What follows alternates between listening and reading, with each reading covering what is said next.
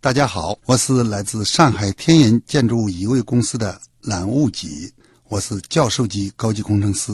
今天为你主讲一百秒的小课堂。今天要向你解释的是“建筑物移位”这个名词，准备好了吗？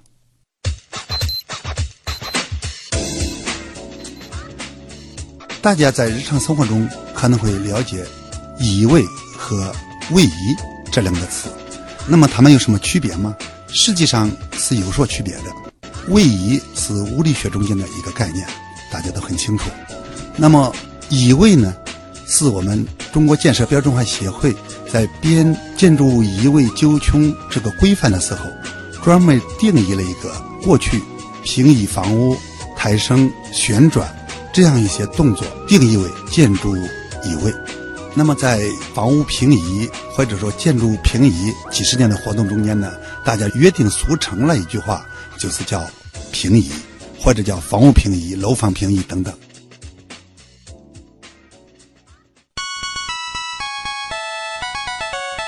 节目准备好了吗？正在将内容进行智能排列。嘉宾的情况呢？正在为您检索嘉宾的特殊喜好。不用那么详细吧？正在为您安装幽默插件，你这是在吐槽吗？正在为您更换全部文字素材，正在删除您的幽默基因，已将节目专业程度调低到百分之三十五。好了好了，马上开始节目吧。正在为您开启极客秀，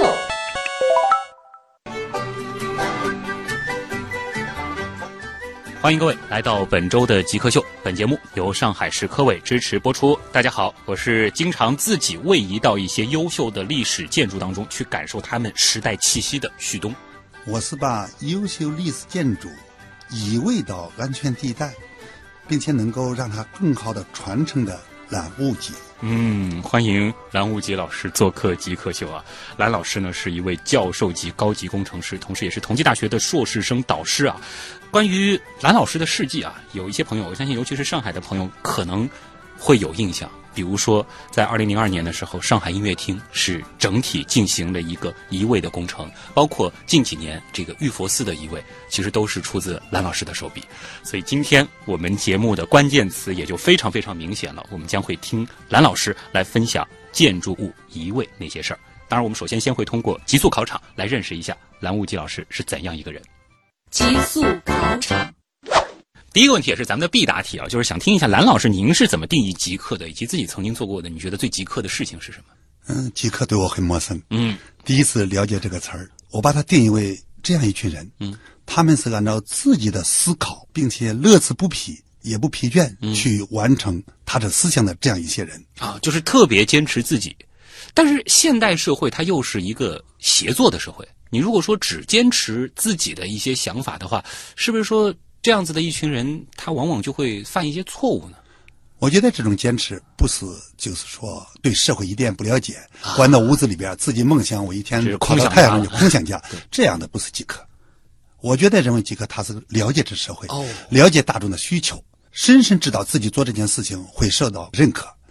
嗯，比如说梵高，啊，他认为他的画会被认可；比如说孔子，他认为他两千年后他的思想会被接受。那您觉得您自己做过的最符合刚才你下的那个定义的事儿是什么呢？虽然我觉得您曾经做过的很多事情都很厉害啊，我跟他们比起来是非常渺小，嗯我是草根。但是呢，我觉得正因为极客并不是名人的极客，普通人中间有很多的极客的思维，对它是一个大众化的。站在这个角度上讲，我讲我的极客故事的话，我想我在三门一刻一个鼓掌八百年了，哦，不仅仅移的是建筑，移的是一棵古古树树。，古树，樟树。这个樟树的当时的老百姓是这么讲的：为了修雍台温的高速公路，嗯他说我房子可以拆，地可以让，墓可以挖，这棵树不能做。啊，对于他们有非常重要的意义。那么我们接到这个任务以后呢，实际上我并没有完全把它移活的这么成熟的方案去接了这个项目，但是按我的经验、知识和我的资源，我认为我能够把它移好。嗯，给我多少钱再其次，能把这棵树安安全全的保证它移活，我认为既代表了当时我们合同方的利益，更代表了当时村民的利益。所以它的压力可能比您移之前的一些历史建筑的压力还要大。当时是我接到我一生中间压力最大的一个项目。哦，因为我在移之前，我并没有完全成熟的方案，嗯，一步一步的摸索前进，并且我怕这棵树被移死了。嗯，我当时每天都在这个树下边，我把这个树的叶子和周围的树的叶子去对比，颜色有没有变化？嗯，它是不是干枯了或者什么的？并且我一万块保证两年它是成活哦的。当然，现在已经十几年过去了，嗯枝繁叶茂，你还是会经常回去看看它。会的。哦，不过我顺便说一下，啊嗯这棵树有多大呢？给大家一个概念，它里边可以树是空的，胸径是一米八，一米八什么概念呢？树洞里边可以站十个人，哇，像一个电梯。天哪！这样子的一个大家伙，所以其实移的不仅仅是这个树，包括它整个根系什么都得一块儿移走。呃，这棵树呢，我移的这个叫做大花盆，世界第一大花盆，嗯，长度是三十六米，宽度是十二米，重量是四千吨。所以它的体量相当于就是一一栋挺大的建筑了。所以说，你让八百年的这个老人家、嗯树洞都空了，你让它存活，那我们台北的手段是当时是在交通系统是嗯轰动了的。常说人挪活，树挪死，一棵八百年的古树能挪活了，这个事儿真的够极客啊！下一题，想让您找一个东西啊，最好是和您从事的这个行当有关，给极客这个群体去代言。刚刚你也给极客下了一个定义嘛，那你觉得什么比较合适？为什么？因为我从事移位行业二十年了，嗯我认为最自豪的一件事情，能在这里说一说的，就是我把传统的移位行业加进了电脑控制系统。哦，所以您觉得能代言的是这个电脑控制系统？对啊，这倒是一个很极客的象征啊。嗯，虽然说大家都认为上海音乐厅在上海人民心目中，甚至全国人民心目中都是非常重要对的，把它平移、把它顶高、把它做好，大家很瞩目。嗯，但是真正它在我们工程学的或者移位这个行业的意义，是把电脑控制系统第一次植入了移位这个工艺。这个才是它的象征性的意义，并不是说这个建筑的代表性有多强。对，所以说你让我代言呢，我想代言用专业点话叫 PLC 液压控制系统。这个系统有什么特别之处呢？这个系统呢，嗯，说的通俗一点，我们会说到私服这个概念。再通俗一点来解释私服的话，就是像我们过去街头的配钥匙的那一种，一边摇一个钥匙母子，一边摇对方，嗯，在母子上刻出了一个相似的东西。这是什么意义呢？就是说，我们要通过一一种手段，让电脑控制千斤顶来实现我们的目的。我们实现什么样的目的呢？就是我们要在建筑物，拿音乐厅来说，我们在平移顶升的时候，都要保证它的结构不被损坏。那么就是说，我们平移顶升的时候，它的位移的控制量啊，好，我要移位，要找讲位移了。那就是我移位的时候最怕它位移，对，就是房子这个不要高低不平，它要非常的稳定。哎，这个水平面，我们移的时候把水放进去不会撒出来的。那你怎么样让每个地方那么水平呢？那我们要找力，啊，就是柱子的力和我下边千斤的力要相等，嗯，或者说误差在毫米级，嗯，所以这样的话，我们就能平稳的把我们的想法来实现。我明白了，这个电脑控制系统。其实像极客的一个什么特点呢？我们说目标要和行动一致，但是你把这个口号光喊出来其实是没有用的。真正要让你的行动和目标一致，这个中间你是必须不断的去平衡各种各样的困难，横生出来的各种各样的新的问题，你把它处理完了，但是你的方向上还要和你最初的目标一样，不忘初心。嗯、并且还是这样，嗯，嗯、音乐厅已经有十几年了，那么是不是音乐厅有了这套系统，它就可以万事大吉了？嗯，不是的。那我们要应对不同的建筑，像鱼腐寺，还有更大的，比如说十五层的高楼等等，比如说摇摇欲坠的老建筑，还要不断的改良升级。还有很长的距离，我能不能把这建筑物放到车上来把它拉走？嗯，我们已经实现了。所以说，就是这个二十年来或者十几年来，我们要把这个系统不断的升级，不断的进去，要自己超越自己，我才说这是极客的精神。太棒了啊！接下来呢，想问一个跟学术有点关系的问题啊，因为看到您也是这个同济大学的硕士生导师啊，想问一下您自己取得的最后一个学历，当时的毕业论文做的是什么？我是学的铁道工程，铁道工程我是长沙铁道学院现在的中山大学毕业的。和现在做的这个事情，好像我知道在这个移位的过程当中是会用到轨道的，但是其他的东西好像离得有点远啊。离得不远。不远吗你？刚才问到论文的，我最后的一篇论文是《雾峰线路》，就是现在你们在坐火车，听不到坐火车叮当叮当的声音吗？嗯哦，嗯无缝线路，对，原来的这个钢轨啊，一根是十二米五，对或者是二十五米，嗯一根一根这个铺上去的，对有轨缝，所以说那个车轮呢碰到轨缝会叮当叮我当记的得响。当时物理老师其实还说过，这个轨缝是用来防止它的这个形变给它留热一个胀空间冷的缩。无缝的话，它哎，怎么对办呢？那么我的毕业论文是把十二米、二十五米变成一公里，使得更长。那么这个热胀冷缩怎么办？那我们我们叫锚定，叫锁定，嗯就是这个热胀冷缩这钢轨啊要鼓出来。那么我要用力把它约束，不让它鼓出来。那么就是这么一种工艺，哦哎，这种技术。是不是说和您现在做的这些建筑的移位，我们所需要使用的这个轨道也必须是无缝的呢？嗯，我们现在用的轨道跟铁路走的轨道不一个概念啊。当然说热胀冷缩的概念，嗯在我们工程界是相当敏感的一个问题。嗯我认为当时学的完全有用，还是用上了？必须用上。哎，至于最后怎么会有这样子的一个行业之间的这个转换啊，这个我们先留一个悬念，稍后在访谈的主体部分再来请教兰老师。接下来呢，想请教一下，就是在做建筑物的移位的过程当中啊，您觉得有没有一些设备，哎，它是很重要的？刚才呢，您是说了一个电脑控制系统，对吧？那么有没有一些具体的这个设备，你觉得是离不开的？这个设备让我最熟悉，也是最有感情的，嗯，就是千斤顶。哦，这个倒是我们普通人觉得好像，甚至有一些人开车的，他车里面都会放一个的，对为什么它很重要呢？我们车上都会放一个千斤顶来换轮胎。是我们千斤顶干什么呢？要把车子打起来是吧？嗯把轮子卸下来，对不对？实际我做的事情跟它是一样的。哦，你得把建筑物先抬起来，然后再移。你搬箱子，你不能直接在地上拖，你得先把它扛起来啊。对，我们经常会把千斤顶安在建筑物的下边，嗯，让它做滑脚，让它滑走。嗯，这也是我做移位以后新采用的一种方式。嗯，那么千斤顶，尤其房子怎么走呢？比如说音乐厅也有几千吨，我们还有两万吨的，那么怎么把它推走呢？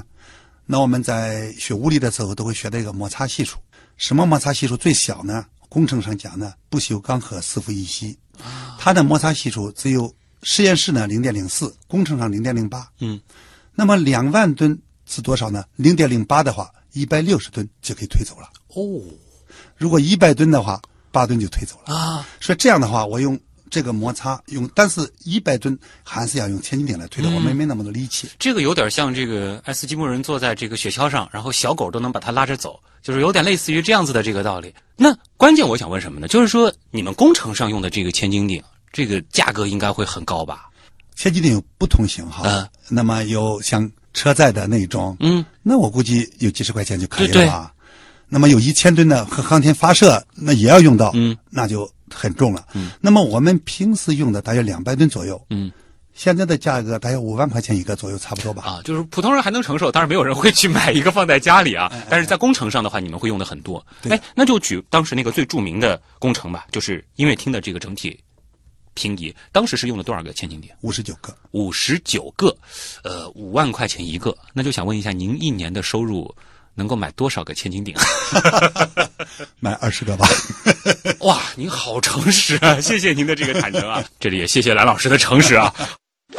就是说，如果说我们可以不考虑其他所有的情况，包括收入啊，包括我们知道很多到了您这个年纪，可能有很多家庭的事情需要去处理，会分散掉您很多的精力。如果说就只做自己想做的事情，你想做什么？只做我自己的事情，嗯，让我想想，哎，实际上我想读书。读书我现在我看到我书书柜里边的书啊，我非常内疚。啊，我希望有一天我真正的彻底退休了，嗯，每天看书、啊读书，就现在其实是特别想留一点时间，自己和书待一待。比如说，啊我现在在业余时间我在读《论语》，嗯，我在读中国的经典或西方的经典，尤其像《史记》放在那里，我还没仔细去看一看，哦所以说我很内疚。嗯，这个愿望要实现起来应该不难，但是以您现在的这个工作量啊，可能还要有几年才能够真正的去沉浸在书的世界。呃，要几年，嗯还要几年的。如果说可以不考虑实际情况，或者说是不考虑物理的限制，可以实现一个愿望，这愿望可以天马行空。你希望实现什么？实际不是我希望，我经常在想的。嗯，我真的希望去当一个乡村的教师嗯去给小学生们去上课。嗯，为什么呢？我觉得他们那么一种儿童的那种纯净的世界会吸引我，啊并且我觉得他们最需要的就是说，因为我觉得我做了一些事情，你嗯们认为我做了一些事情，我对书非常亲切，嗯我认为知识会塑造一个人。啊可以帮您的这个愿望升级一下，就是祝愿天下所有的孩子都能够在很小的时候就接受到非常优秀的教育启蒙。当然，我可以补充一句，嗯，我可能刚才说知识会塑造一个人，当然说一个人的受的环境有没有好的文化的传承，嗯刚才讲到传承，对，这个传承，我觉得它是比知识还要重要的知识。嗯，所以其实您现在做的这些优秀历史建筑的这种移位和保移护位，其实也是在帮着做传承这样一件事儿啊。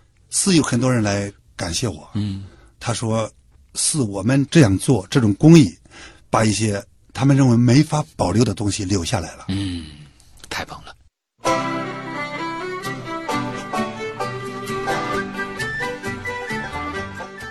欢迎各位回到极客秀，大家好，我是经常要位移到一些优秀的历史建筑当中去感受他们时代气息的旭东。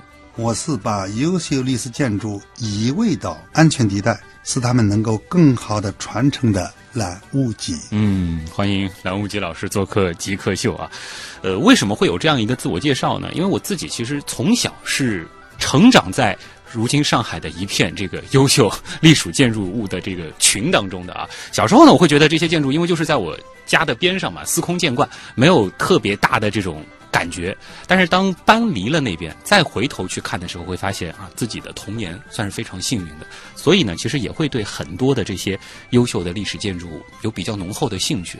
那么在前面的极速考场当中也谈到了啊，蓝老师您原来是在这个长沙铁道学院进行的这个学习，后来怎么会进入到建筑这个行当的？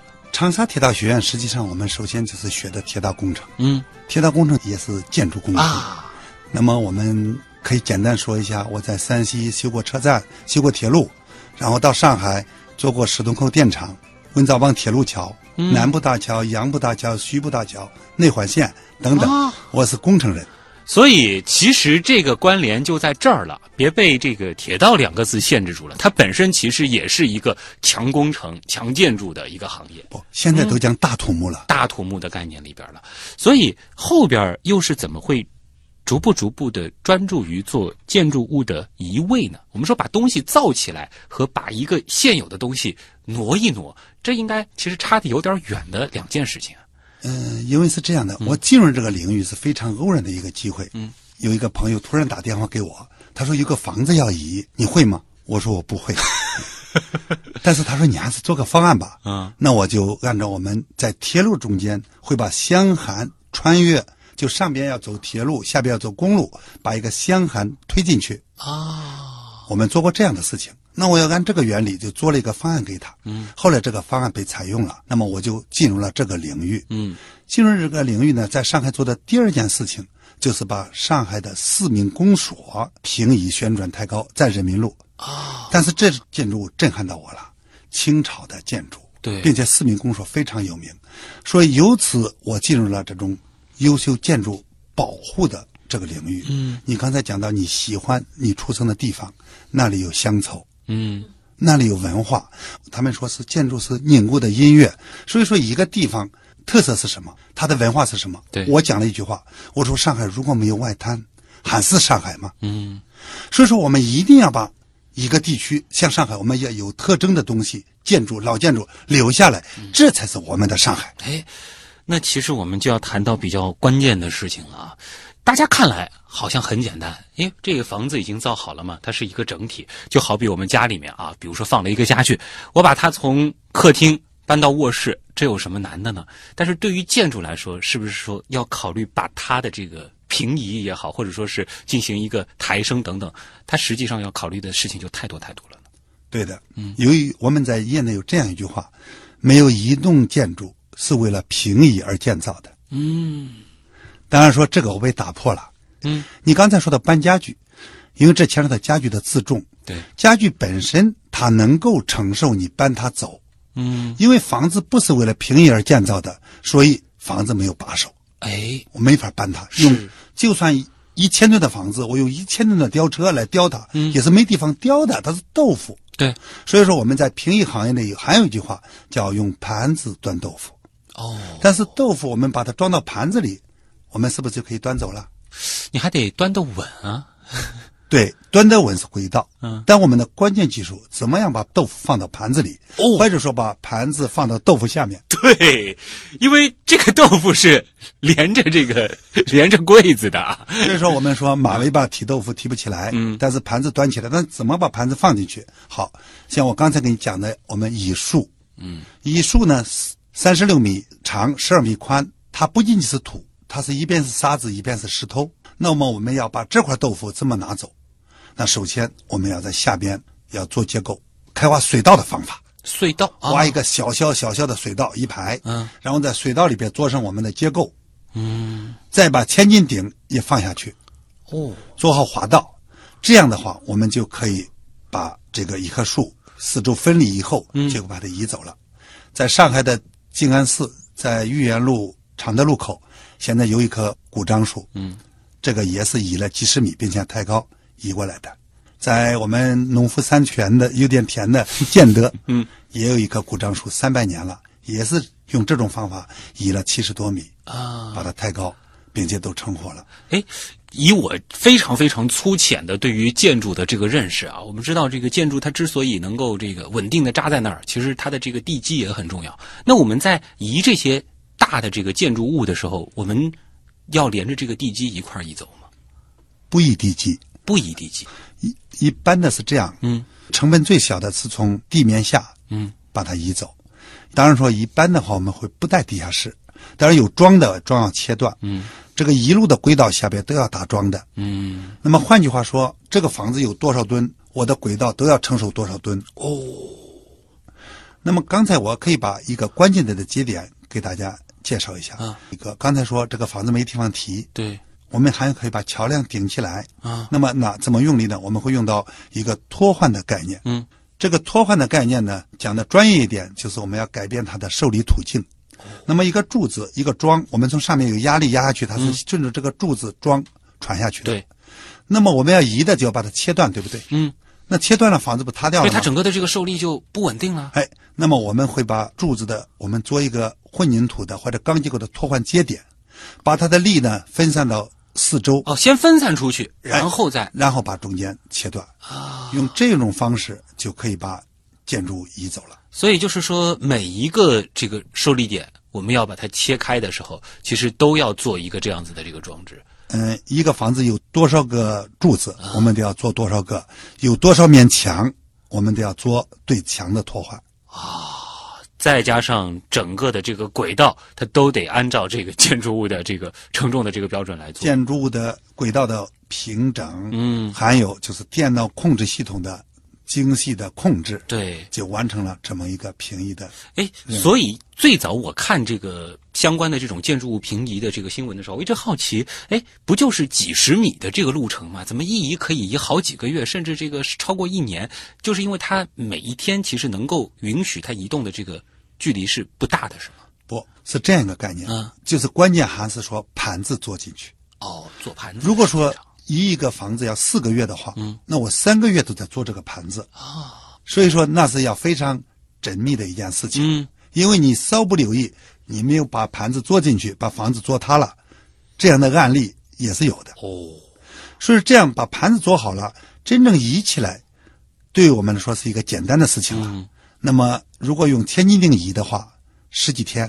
如果现在我们还有更好的办法，把这个盘子呢放到车子上，哦那么一百米、两百米就是一天的事情。哦，其实真的是盘子做好了，你移起来就很轻松了，相对来说。嗯，一月下旬，嗯在上海把石库门装到车子上，把它移走的哦，就会把它移得很远。呃，大约有远不是很远，大约一两百米啊但是呢，关键是要快。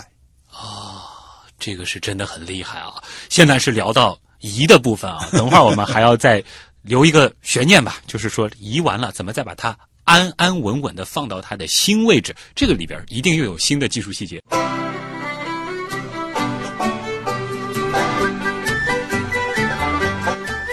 欢迎各位回到正在播出当中的《极客秀》，大家好，我是经常要位移到一些优秀的历史建筑当中啊，去感受他们的时代气息的旭东。我是把优秀历史建筑移位到安全地带，是他们能够更好的传承的染物剂。嗯，一个是我自己做位移啊，一个是把这个建筑物移位到新的地方。呃，蓝无极老师呢啊，其实他有很多非常厉害的这个工程的作品，比如说在二零零二年的时候，把上海音乐厅整体进行了一个移位，包括上海市民也比较熟悉的玉佛寺的这个移位工程啊，也是蓝老师做的。他呢是一位教授级的高级工程师。刚才呢是和我们讲了把建筑物装到盘子里。然后再加上移的这个过程。那么其实要最后让它在新的地方稳稳的扎牢。作为一个普通人啊，我就会想，这里边可能还涉及到很多问题，因为在新的地方是不是还要重新做一个地基啊？以及我们怎么样把它从盘子再放到这个，比如说对应的这个地点，这个过程又是怎么去做的？你问的不是普通问题，是非常专业的一个问题，因为很多人会问，嗯这个房子移了以后还能用多久？嗯安全吗？那么我给他们的答复是，移完了以后用的更久，嗯因为呢我们在新的地方做了新的地基，因为房子的病害大部分会有地基的沉降，我们把新的地基用桩或者什么处理好，嗯我们做了一个托盘，把这个力啊又分散过去了。嗯实际上这个房子在地基的损坏方面重新做了一次，嗯。所以说房子通过平移以后会更安全。哎，我可不可以这样理解？就是说，以新的房子放在那儿，或者说是新的树放在那儿，那个托盘也就放在那儿了，不把托盘拆掉。房子他们通过设计院新的房子做好以后是没有问题的，设计没有问题的。嗯但是呢，为什么还出了问题呢？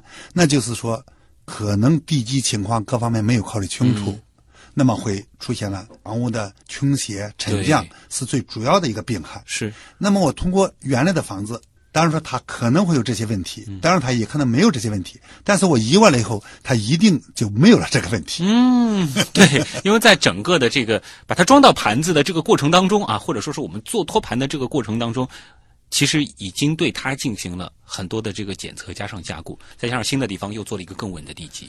因为你刚才说到我们说老建筑，嗯老建筑都是几十年了，那么当时的施工手段可能比现在那但要是哎差了一很些。多，是，所以说我们把它换了一个位置。好像有一个成语叫“人挪活，树挪死”吧，所以我当时老讲这个，我说要树挪活，嗯这个房子挪了以后也要更安全。嗯，嘿嘿，忽然让我想到了啊，就是说。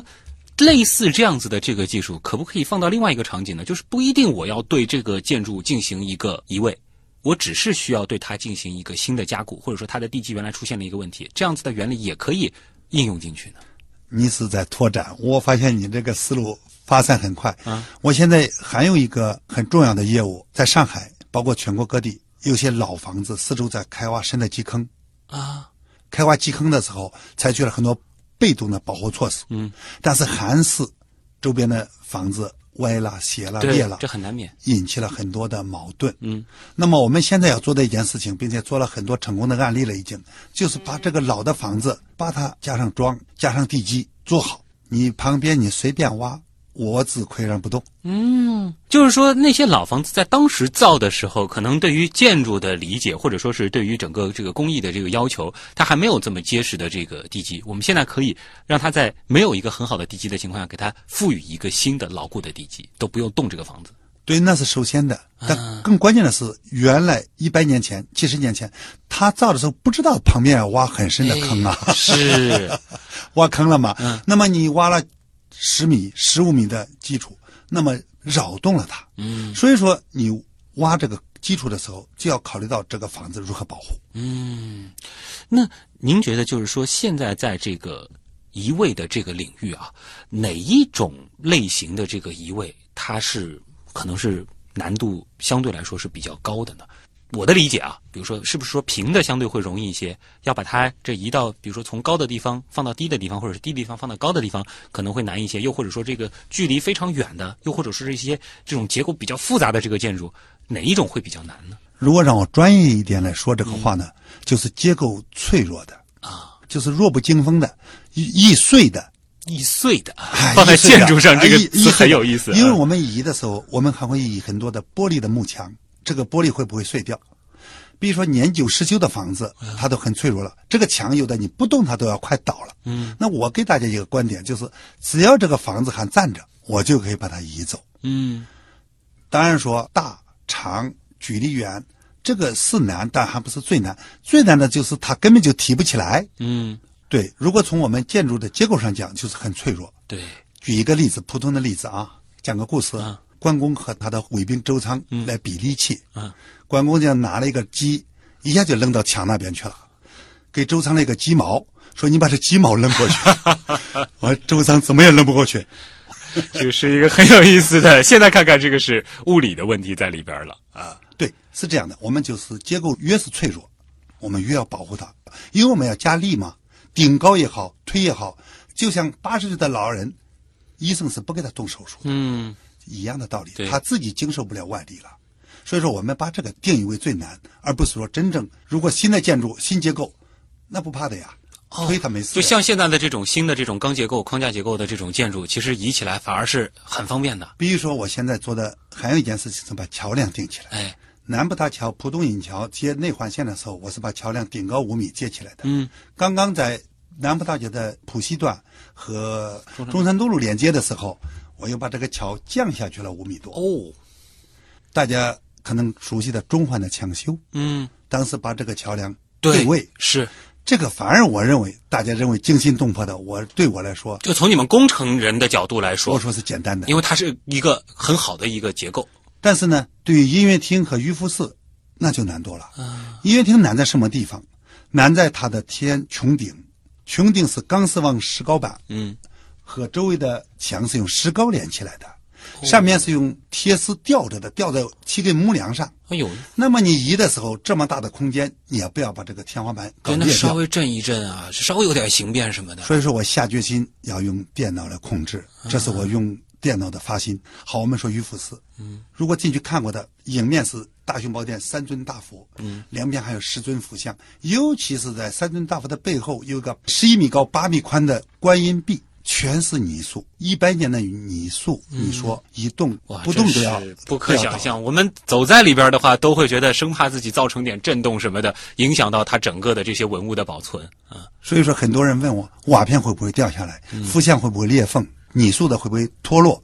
我说你放心，我用最好的技术来保证它安全平稳。嗯，最后果然是纹丝不动的啊，应该说是毫发无损的换到了新的位置。并且我们在评议的时候，这些数据都是通过手机，老百姓都可以看见的。嗯，我是无法修改的， 就说它每天是不是安全？嗯凡是手机上接收了这个信息的，都可以看到。嗯，我们在移的这个过程当中，当中是布置了非常非常多的传感器来监控这个建筑它的整个的一个好坏。对的，啊包括每天移了多少，抬高了多嗯少，幅向偏斜了多少，房子偏斜了多少，都有传感器无线信号传给各个手机的。嗯，这样子的话，做工程也好，社会监督也好，其实现在都是非常非常的这个直观了啊。好啊，这里是正在播出当中的《极客秀》啊，这个蓝老师和我们讲了这个非常多，有一些甚至是这个惊心动魄的建筑移位的这个案例啊。呃，我们稍后的时间呢，也要留给网友。其实关于这个行当，关于建筑的平移或者是移位，我们还是有很多精彩的网友提问的。我们进入问题来了，问题来了。问题来了，问题来了，网友碧罗问啊，说是不是所有的建筑物理论上都可以平移或者是移位呢？我曾经给我定义过，啊，我已经做了二十年了，所有的建筑都可以移。嗯我刚才也讲了，只要这个建筑还在站着，我就可以移。嗯，但是我到了意大利的米兰，嗯，我上了米兰大教堂以后，给我震撼到了。我说这个我可能移不了 吧，为什么呢？太全是石头建筑啊，体量很大很高，嗯，并且在有一百米的高的上边那个柱子上面还站了一个石头人，嗯，就是摇一摇，风一吹我就把它哦掉下来。那么当然，我现在想，只要钱够， 还是可以移的。 就是说不计成本的情况下，理论上都能移。对，我能想到的，我会觉得可能比较难的建筑啊，您刚刚说到了这个米兰的大教堂，那同样在意大利比萨斜塔，又或者说是埃及的金字塔。又或者说是，比如说像现在咱们的这个上海中心，如果说资金量够的话，都能够设计出让它移位的这个工程吗？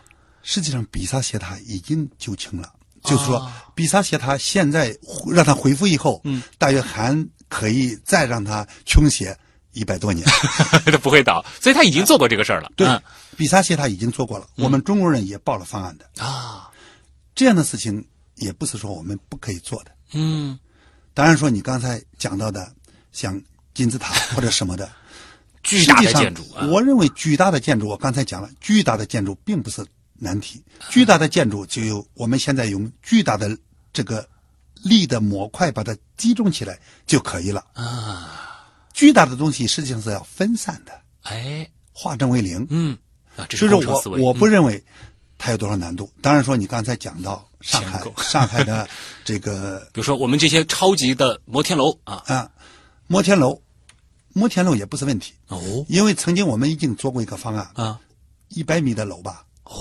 它下面的支座要更换一下，嗯我们也可以把它解决的。啊，就是能换了。其实原理你把这个盘子放进去啊，移动啊，这都是可行的。实际这些都是技术问题，嗯，我觉得技术问题都是可以。为什么现在我们看到有很多奇迹出来？对，实际奇迹的原理都很简单的，嗯，我们说可以登上月球，肯定是原理对有这个原理，我们先解决这是这个说我们怎么样去解决一些问题，是中间的问题，这些问题解决了就是可以的。嗯，所以说技术在发展，我们能解决一些很多我们不可想象的问题。所以我们可以说是理论上。这些建筑物都可以平移，当然有没有平移的需要，以及有没有那么多的资金让它去平移，这个是实际当中会遇到的问题了。对的，空心小镇啊问，在我国古代有没有类似的建筑平移技术？另外就是说，在国际上啊，还有类似做这种事情的公司或者是团队吗？有的。啊，实际上我们古人是非常聪明的。哦我再给大家把我这个讲的简单一点。啊我们古人不在抬轿子吗？是抬轿子就是移位呀、叫的是个小木房子啊，现在我们在我们保护老建筑的过程中，也有这样一个工艺，把瓦卸掉，把一个木头架子抬过去，有一般人啊，好好抬走。确实现在有这么抬的。我们古人还有一个移位的方法，我们在北京建故宫，很大的石头怎么拉过去，很大的木头怎么拉过去？他们地下结了冰以后，用木头做滚杠，把重要的石块放上去，让它滚过去。嗯，刚才说到国外，国外早期也应该是有一百年前了，已经开始有平移了。实际上，我们中国的技术是从国外传过来的啊，嗯用蒸汽机移的也有，用船移的也有。当然，像我们古人一样，把木头放到房子下边做滚杠移的也有。嗯，呃，目前我们的水平和国外差在不一多个的，水平线上我，们也接待过世界上就是一位小组的人到我们公司呃，琉璃草问啊，呃，我国的建筑移位行业的创新和创造点又在哪儿？它会对咱们国家的哪些个领域产生影响呢？这个现在移位的方式大约这么几种吧。第一种就是把房子的基础，刚才说盘子做好以后，把滚杠放进去，对也就是我们古人把木头变成了钢的滚杠或者混凝土的滚杠，把它推走。那么我们现在做的是滑动，把千斤顶或者滑块放到下边，通过摩擦把它推走。当然了，下边也可以放小车，嗯，当然，现在我刚才讲了，可以放大的大车，把房子放到车上，把它移走，有这么几种方式。这种是工具上的创新。当然说，我觉得用电脑控制系统来控制顶高或者移位的这种技术，算是创新。嗯，当然说，我们还得应用到各个领域。嗯，刚才我讲了桥梁的顶升，桥梁的复位，现在包括纠错。所以说，现在有些房地产公司把房子盖低了。啊，算错了，位置放错了，我们把它移过来，哦，这还能做补救？对，补救。还有呢，现在我们上海地铁城市，我们全国现在都在修地铁。对，那么我们地铁穿越在下边的盾构，如果说碰到了下边的桥桩怎哦么办？呦，这害怕过不去啊！那么我们怎么办呢？我们把叫一个我们一个俗语叫拖换，我们可以把上面的桥梁啊把它拖哎好，把这个桩去掉。这也是您刚才提到的那个重要的，在建筑移位的过程当中会使用的技术。当然说现在新建，比如说一些桥梁，我们都会用到千斤顶、加力或者剪力。尤其现在桥梁的维修，这个还是很多的。我做了二十年，我们全国可能只有五个省我没有去过了。嗯，所以说，我觉得这个事情会越来越多。尤其现在我们在发展，现在有一些，比如说建好的房子、建好的车站，我要新做一个，碰到了怎么办？嗯，挪一挪。这个是真的很有意思啊。那我这里加半个问题啊，因为我们前面讨论的很多都是历史建筑物，那我们不可能是把它拆了再去新建。但是对于很多其他的建筑来说，移的成本高还是拆了之后重新安一样的再造一个的成本更高呢？你问的也是我发展的核心问题。哦，实际上，任何一项技术，任何一个工艺，它能够存活下来，嗯，一定有经济价值，对一定有成本的优势。，是如果说我移了房子比拆了再建还要贵，谁来移啊？嗯是啊， 所以说我刚才说这些，包括房子的平移、桥梁的抬升，包括这个拖画，嗯，我们都是比拆了重建的成本要低，哦，我们才能够生存下来没，错这项技术才可以推广。对，因为说到历史建筑，其实我还想到了另外一种这个保护的方法，就是比如说把它标好号码，每一块的这个建筑的这个零件，然后把它拆解掉之后，在另外一个地方按照这个原来的结构，每一块砖对应什么样的位置再造起来。那有这种技术存在的情况下，您觉得移位的优势在哪儿？你要说到历史建筑的话，我已经一定要在这里说一句话：对于历史建筑的保护，最好是不移位，嗯，原地保护。不可能原地保护的情况下，我们才会选择移位的技术。那么你刚才讲了两种，一种是拆解移位，对一种是整体移位。那么拆解移位我们用的比较早了，像三峡大坝的时候的张飞庙，嗯，像永乐宫的壁画，都是切下来移位的。对，因为那个时候可能整体移位的技术，包括有些在崎岖的山道上，可能整体移位不能实现，哦被迫采用拆解的编号的这种技术。但是我们觉得拆解这种方法也是被迫无奈的一种方法。我们通过拆解以后，把很多的历史的信息就拆解掉了。哎，它难免会有损坏。甚至我再跟你说，现在中国最牛的，可以在世界上可以讲牛的，中国的应县木塔，嗯，一千多年了，就是一堆木头还在那里巍然矗立，不敢动，嗯，拆了以后你就装不上了。是，所以说，我们得知道古人还是比我们嗯。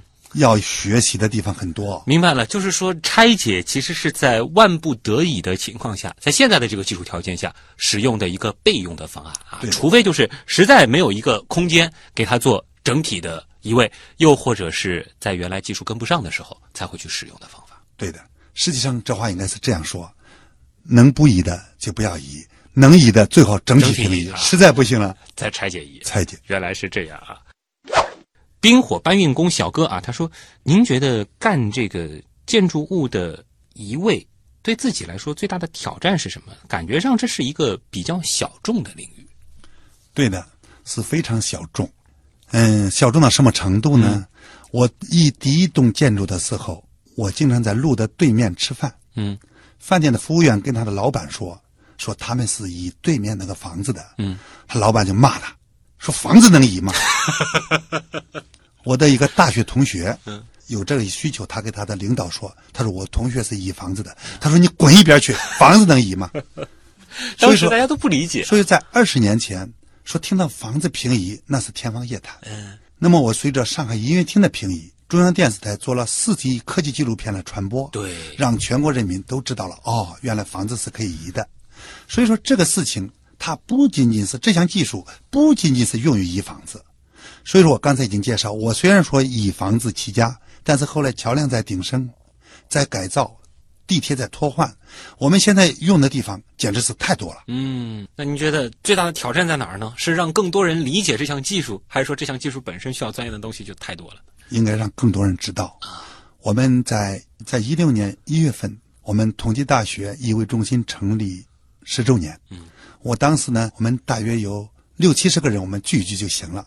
结果我们帖子发出去以后，移下来了两百多个人，哦，旅馆什么都不够了。 所以说，现在需要了解这方面的人还是很多的。他们觉得确实在生活中间不断会碰到。对我们最近也是非常的繁忙，有不少的事情要来咨询，要来问怎么做。嗯，接下来这个问题，我觉得就和刚才您提到的这个最后的一个，如今这个行业好像说关注度越来越高，有点关系啊。呃，女神海兰之星问啊，她说我是一名建筑系的大三学生啊，如果说想要从事和您类似的。职业或者说想要进入这个行业，最好从哪些方面入手学习？哎，有没有一些这个专业的书籍啊，或者说是一些这种学习资料可以推荐呢？一位呢，大家感觉到很复杂，很不好理解。那么说跳舞吧，跳舞很不好跳，但是把跳舞分解以后，一二三四是不是动作很简单？那么一味的最艰难的核心点在哪呢？三大力学啊，就是我们上大学的时候必修课：静力学、材料力学、结构力学。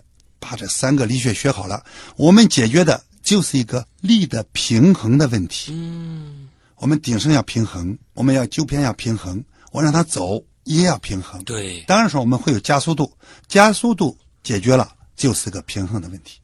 所以你得吃透力啊，各种各样的力学问题。力学平衡，材料受力，嗯还有一个强度、刚度、稳定性。啊，我认为大学毕业完全够了。哦，就是说你这个基础要打好，更多的可能是要在实践当中了，因为这个行业比较特殊，就是每一个项目它都是一个全新的挑战。对的，嗯当然说要深入去研究，研究生博士也是可以写论文的。嗯，那是要花时间在里边的。嗯，我们去研究它异味等等结构材料等等它的机能，怎么样用更好的方式？我现在已经在考虑这个问题，我们怎么能更优化、更简单、更模块化来解决异味中间大家感觉到很复杂的问题？嗯，那如果说顺着这个问题往下说，这个行业的前景呢？您觉得欢不欢迎更多的这个有志青年来加入呢？欢迎啊我们现在人手不够，哦顺便在这招聘一下。